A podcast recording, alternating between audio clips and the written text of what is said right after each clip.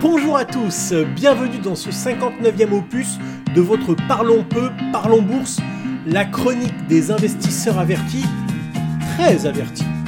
Je suis Régis Yankovici et cette semaine, nous allons parler de l'or. L'or, vous vous souvenez Cette classe d'actifs qui devait vous apporter diversification et surtout performance en cas de tension géopolitique ou d'inflation? Bon, des tensions géopolitiques, le monde n'en manque pas. Les actions, ou plutôt les exactions russes en Ukraine ont poussé toute l'Europe à se réarmer. Il est même redevenu commun de prêter des intentions belliqueuses de la Chine envers Taïwan. De l'inflation, euh, l'économie mondiale n'en manque pas non plus. 8% aux États-Unis, 10% en zone euro, bref, des chiffres inconnus depuis le début des années 80, la fin des années 70. Pourtant, avec une performance d'environ moins 9% depuis le début de l'année, on ne peut pas dire que l'or est brillé.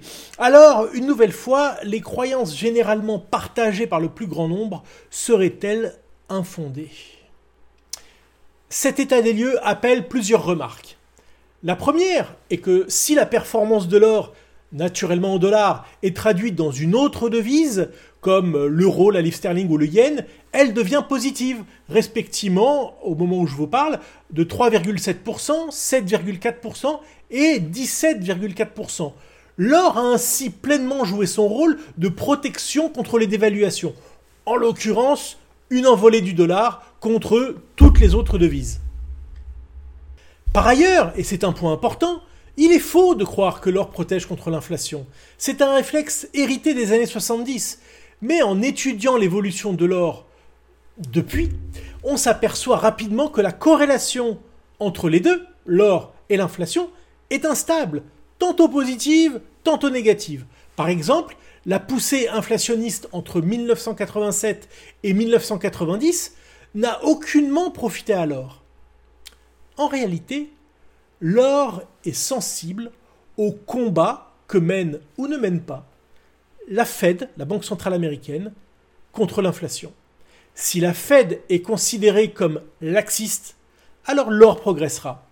Dans le cas contraire, comme c'est le cas aujourd'hui, l'or est sous pression.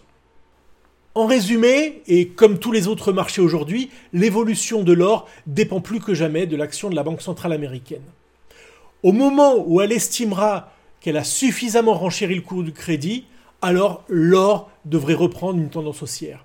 Mais comment anticiper ce changement de discours? La planète finance entière s'y essaye, mais il est impossible de le déterminer au jour près. Au jour près, à vrai dire, pour un investisseur privé, je pense que ça n'a pas beaucoup d'intérêt. Une telle précision est inutile. Il est néanmoins nécessaire de ne pas rater les grands mouvements. Et pour cela, il vaut mieux se doter d'indicateurs fiable. On se tournera euh, naturellement vers les à court terme, entre 6 mois et 2 ans, pour détecter le moment où la Fed euh, commencera à adoucir son discours. On analysera également le comportement du dollar. Il n'y a jamais eu de tendance haussière de l'or sans un affaiblissement du dollar.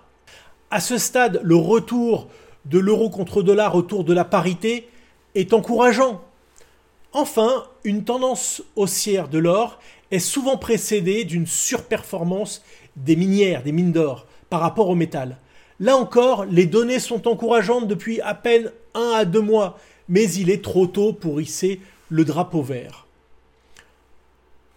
Au total, si vous considérez que l'or a une place structurelle dans votre portefeuille pour des raisons fondamentales de diversification de liquidités, alors le moment semble adéquat pour commencer à créer des positions sans vous presser en étalant les achats sur plusieurs mois. Seuls les investisseurs contrariants pourraient vouloir accélérer la cadence. Je vous laisse avec ma pensée de la semaine qui, une fois n'est pas coutume, n'a rien à voir avec le contenu de cette chronique. Si la pierre tombe sur l'œuf, alors tant pis pour l'œuf. Si l'œuf tombe sur la pierre, alors tant pis pour l'œuf aussi.